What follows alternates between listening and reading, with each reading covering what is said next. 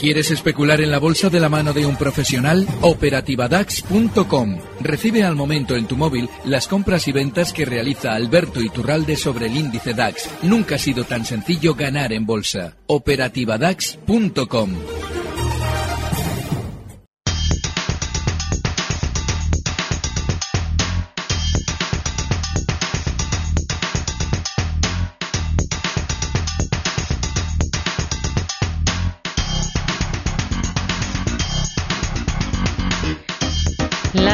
Las 5 y 34 minutos de la tarde, una hora menos si nos escuchan desde Canarias. Es momento de abrir el consultorio de bolsa del programa con Alberto Iturralde, responsable de díasdebolsa.com. ¿Qué tal, Alberto? Muy buenas tardes. Muy buenas tardes. Bueno, ha sido una jornada de retrocesos generalizados en los diferentes índices europeos, con toda la atención mediática puesta en un solo país, en Reino Unido, y en toda la polémica que ha suscitado allí ese preacuerdo alcanzado por Theresa May, que no contenta ni a los miembros de su propio partido.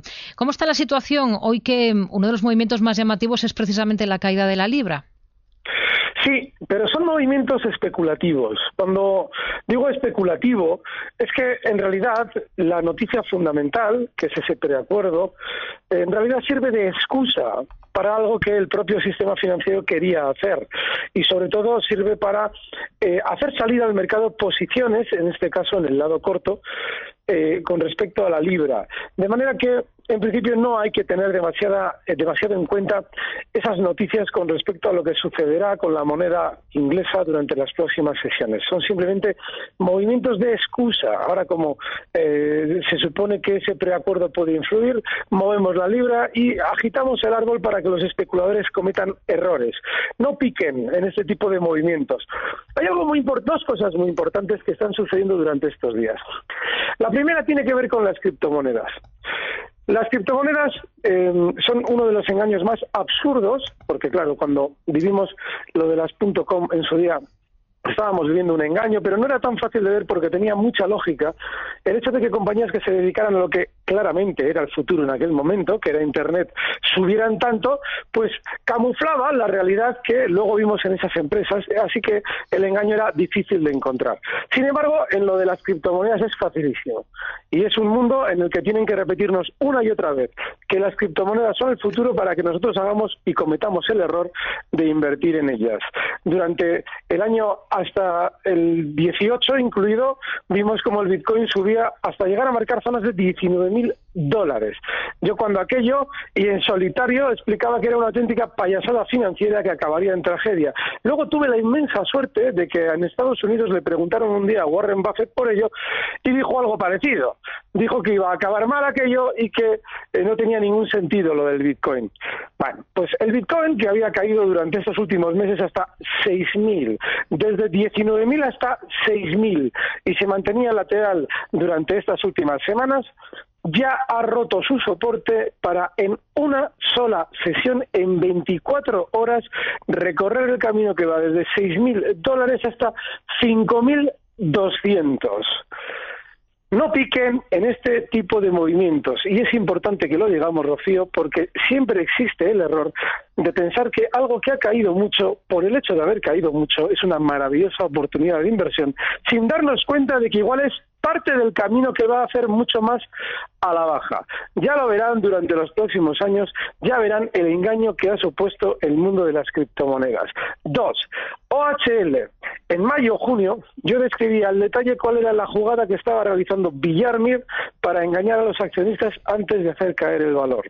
Yo siempre he dicho que el análisis fundamental no tiene ningún sentido porque para poder juzgar fundamentalmente una compañía, usted tiene que saber lo que pasa realmente en la compañía, cosa que en el caso de OHL era absolutamente imposible si no mirábamos qué signos externos se producían en torno al valor. Es decir, que Villarmir, un dividendo extraordinario debido a la venta de un activo en lugar de emplearlo para sacar adelante una compañía que está en pérdidas, lo reparte inmediatamente un 30% de la cotización entre los accionistas para al día siguiente deshacerse de una parte importante de la compañía. Es decir, la está descapitalizando. Bueno, pues después de nosotros insistir contigo y con todos tus compañeros en Gestión a Radio al respecto de este engaño, escuchaba yo por todas partes aquello de que OHL, bueno, al fin y al cabo es una gran compañía, no, no, hombre, no, por Dios, son movimientos puntuales, 0,60 y pico por ciento hoy, no sé si es 0,67 o 0,64, cuando aquello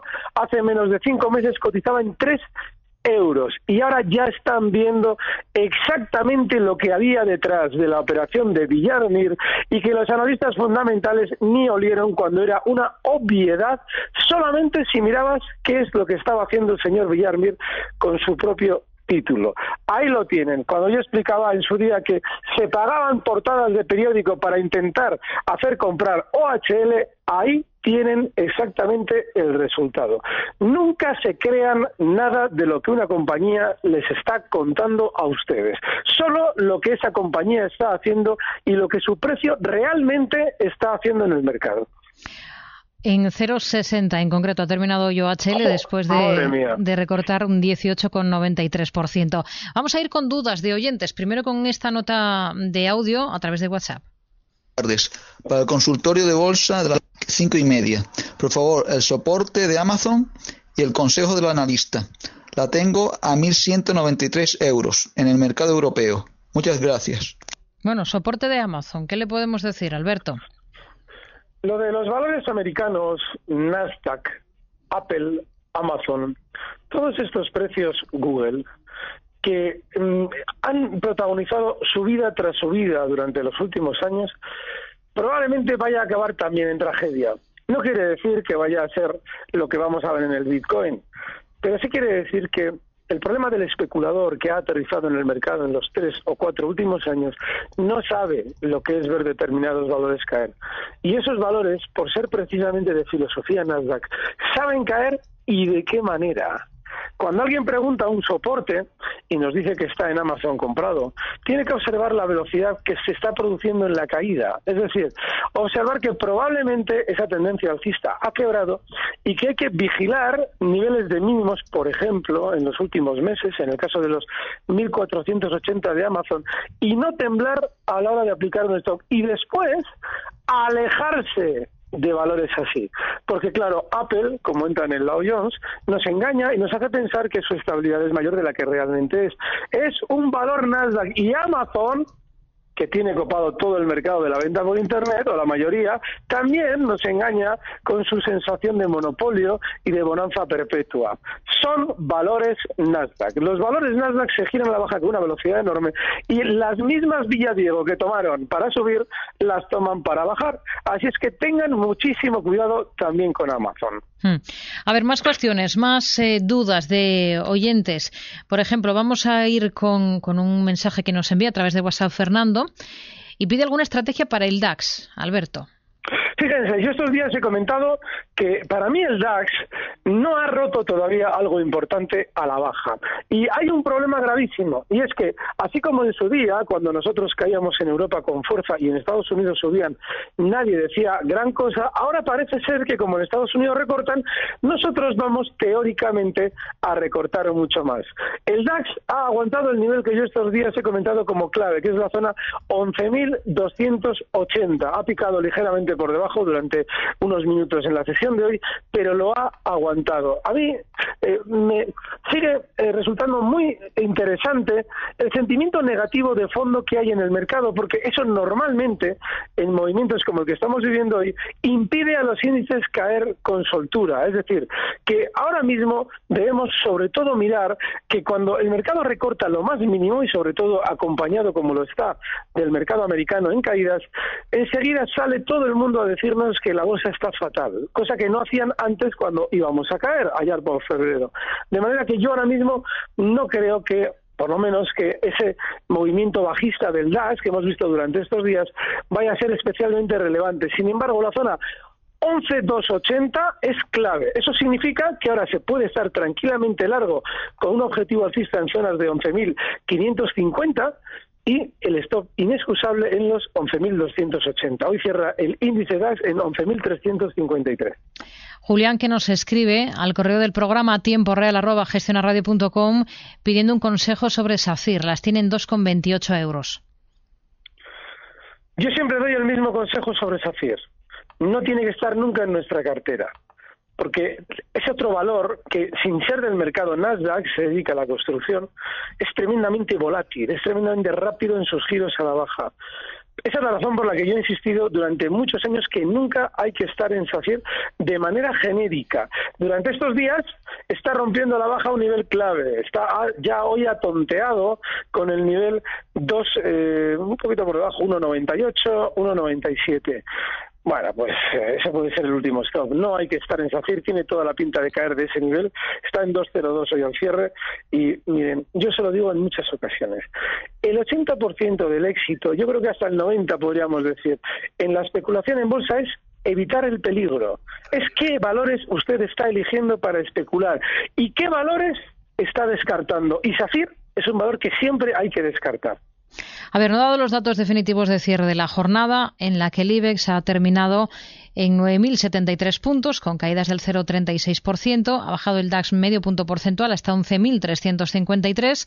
El CAC 40 de París un 0,70% hasta 5.033 puntos y Londres ha terminado plano, apenas con una subida del 0,06% hasta 7.038 puntos.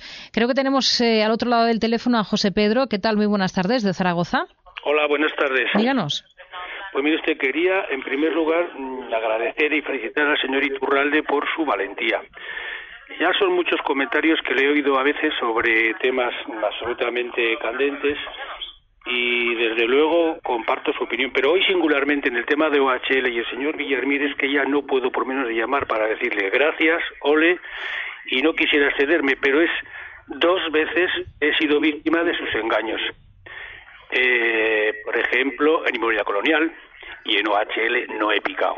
Pero justamente lo que el señor Iturralde ha dicho, por lo que, repito, mi felicitación. Y el segundo mm, punto que quería comentar es un consejo sobre su opinión de ArcelorMittal. Estoy a 21.30 desde antes del doble. Muy bien. Eso es todo. Muchas gracias. Gracias. Muy buenas tardes. Pues eh, no he querido eh, intervenir mientras él hablaba, no se imagina lo agradecido que le estoy yo a usted por el hecho de, eh, de alguna manera, manifestar esa, esa cierta alegría por el hecho de habernos salvado de OHL todos, porque lógicamente yo también me salvo cuando en un momento determinado veo una situación de estas. No es que yo especule mucho en valores, si puedo lo hago en el lado bajista, es decir, busco las caídas rápidas, pero desde luego que este tipo de engaños, como no estemos rápidos, la verdad es que son terribles. Una, una velocidad de caída de un 60-70% en dos, tres meses es tremenda. Así es que gracias a él por llamar y decirlo. En el caso de Arcelor, tiene un problema Arcelor y es que eh, de entrada está muy lateral en el medio largo plazo. Eh, en los últimos meses se ha mantenido siempre en estos niveles en los que estamos ahora, por 20 por abajo, 30 por arriba, pero sin un desplazamiento especial. Estos días, si él se fija, ha frenado caídas justo en niveles de 20 con 90. No es que sea una gloria de soporte, porque al estar haciéndose ese movimiento lateral está toda esa zona plagada del campo de minas de soportes que normalmente conlleva un campo, un movimiento lateral, pero sí que puede servir de último stop si las tiene. Yo no estaría ¿eh? bajo ningún concepto en Arcelor. Pero ese 20 con 90 puede ser un stop. Y como posible objetivo alcista, si es que efectivamente se respeta el 20 con 90, zonas de 24 y es para salir, no es para estar ahí metido. No es un valor que esté especialmente alcista como para que nosotros lo tengamos en cartera. Agenda para mañana y enseguida continuamos eh, analizando valores que nos piden nuestros oyentes con Alberto Iturralde de díasdebolsa.com.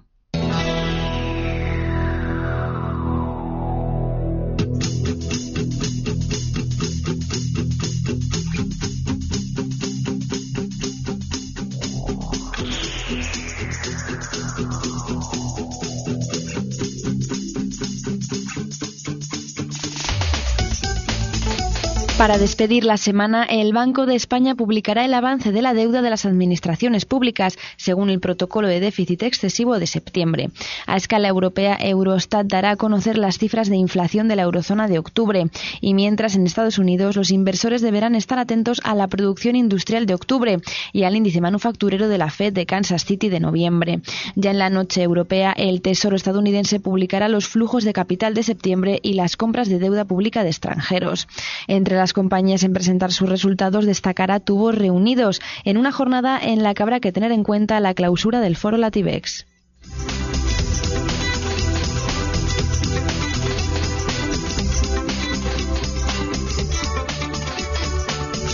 Seguimos en tiempo real en el consultorio de bolsa con Alberto Iturralde, responsable de díasdebolsa.com. Hay un oyente que nos pregunta por A3 Media a través de WhatsApp. Quiere saber cómo ve al valor, a la firma de medios. Tiene acciones a 4,70 euros, Alberto. Muy mal la veo muy mal. Cuando especulamos en un valor, hay determinados síntomas que nos deben hacer alejarnos de él. Eh, antes hablábamos de los giros rápidos de Safir, pero podemos también hablar de las tendencias claramente bajistas de determinados precios, como por ejemplo Antena 3. Y es que si él observa, que seguro que lo ha observado, porque si está en 4,70, salvo que lleven este valor pues del orden de cuatro años, habrá comprado durante estos días.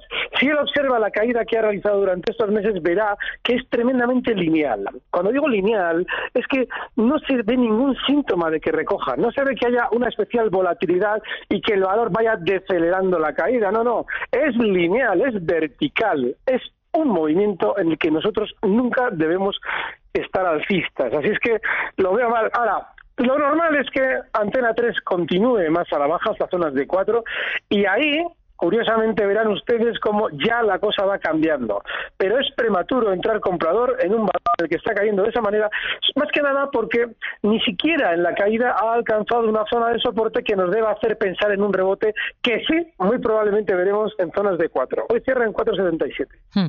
IAG nos escribe Miguel al correo del programa para preguntar cómo, cómo ve al valor y qué puede pasar con el tema Brexit. Hoy ha sido la más castigada del IBEX. Pero es puntual. Es que es muy importante, cuando escuchamos los datos de cierre, corremos el riesgo de no ponerlo en contexto. IAG durante los últimos meses ha estado muy lateral y dentro de esa lateralidad ha tenido movimientos tan volátiles como el de hoy, en más de una ocasión. Los ha tenido además con cierta frecuencia. Eso implica que lo que está sucediendo en IAG es normal y que probablemente, así como comentábamos al principio, que en la libra quizás los movimientos que se estén viviendo están siendo aprovechados por el sistema financiero para engañar con la excusa del acuerdo del Brexit, quizás en IAG esté pasando lo mismo con el cuidador del valor. Es decir, igual el núcleo duro de IAG está diciéndose ahora mismo, uy, hay que ver qué rápido reacciona aquí la gente cuando nos movemos un poco. Y eso les lleva a moverse mucho más con el fin de conseguir generar posiciones bajistas, en este caso puntuales, antes de rebotes. Nunca reaccionen a noticias. Más bien, observen el precio antes de que se produzca una teórica noticia para reaccionar llegado el caso a la contra si hace falta o bien salir en el momento en el que la noticia se produzca. Pero nunca vayan eh, en reacción en favor de lo que la noticia dice. Si la noticia es negativa, no tiendan a vender, porque normalmente ahí hay una trampa en la que todo el mundo está cayendo por escuchar una noticia negativa. Así es que tengan mucho cuidado con lo que está pasando con el Brexit y con IAG ahora mismo, para si puede ser no hacer nada. Hmm.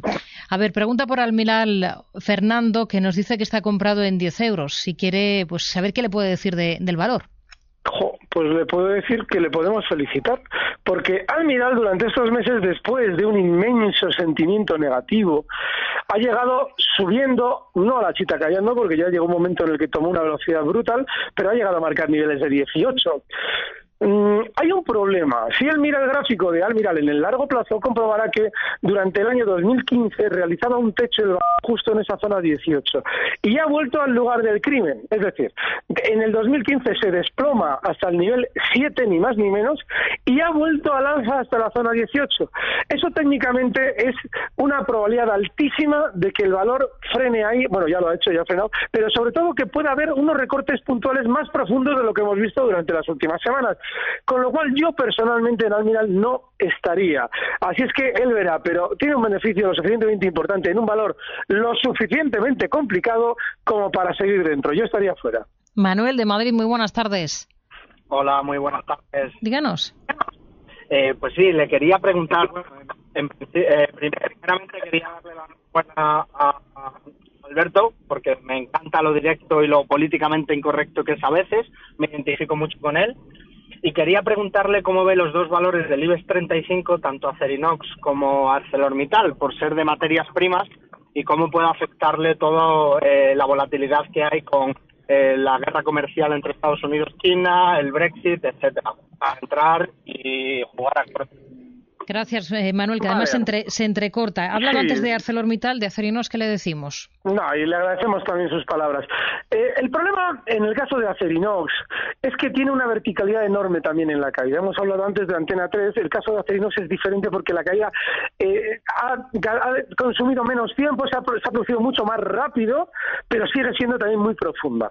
Claro, a la hora de especular en un valor que está en esa situación, hay que esperar a que se vaya formando un suelo y eso normalmente se refleja en el precio con una deceleración de la caída y un amago de giro al alza. Ese amago de giro al alza podría ser, hoy Arcelor cierra en 9.29, podría ser en zonas de 8.90. Ahí tiene un soporte tan importante que si nuestro oyente ve durante estos días que frena en esa zona la caída, es decir, que durante tres, cuatro sesiones no termina de perforarla a la baja, sí tiene sentido una escaramuza alcista. Pero todavía es prematuro. No entre, yo no entraría ahora mismo en Acerinox, aunque tuviera eh, rebotes puntuales, eh, siempre y cuando no hubiera alcanzado esa zona 8.90 y hubiera desheredado la caída. Alberto Iturralde, responsable de díasdebolsa.com, gracias como siempre por su claridad. Hablamos la próxima semana. Muy buenas tardes. Muchísimas gracias. Un fuerte abrazo. Recibe al momento las operaciones de Alberto Iturralde vía SMS en tu móvil. Operativa DAX.com.